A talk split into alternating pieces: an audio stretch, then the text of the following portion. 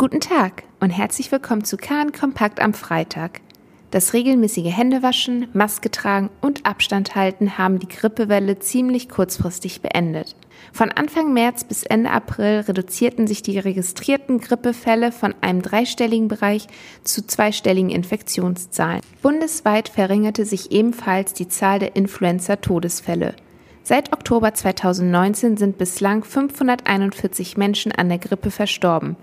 Im Vergleich dazu starben bislang über 9000 Personen an Folgen einer Corona-Infektion.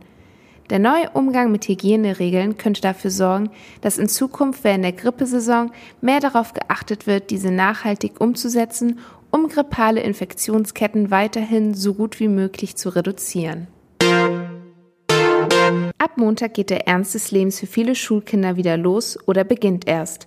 Doch dieses Schuljahr wird wohl für viele Schüler und Eltern außergewöhnlich sein. Das Regelwerk der Hygienemaßnahmen an Schulen ist darauf ausgelegt, das Infektionsrisiko zu minimieren. So würden die Schüler etwa in festen Kohorten unterrichtet, hätten voraussichtlich versetzte Pausen und müssten in den Schulen ausgezeichneten Wegen folgen, so Bürgermeisterin Renate Treutel.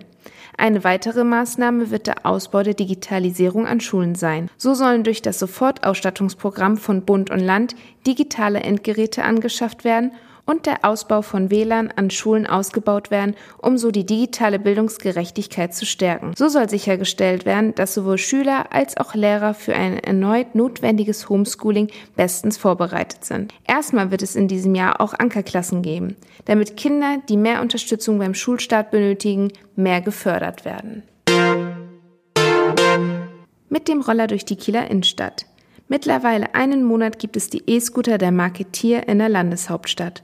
Der Betreiber zieht jetzt schon eine positive Bilanz und denkt darüber nach, noch mehr Roller zur Verfügung zu stellen. Ebenso melden die Polizei und Kliniken keine auffälligen Zahlen zu Unfällen. Laut Tier werden von den 350 Rollern jeder mehrfach am Tag ausgeliehen, sodass sich in Kiel nach vier Wochen schon eine sehr starke Kundenbindung entwickelt habe. Wir wünschen Ihnen ein schönes sonniges Wochenende. Weitere Neuigkeiten aus Kiel, Schleswig-Holstein und der Welt finden Sie jederzeit unter kn-online.de.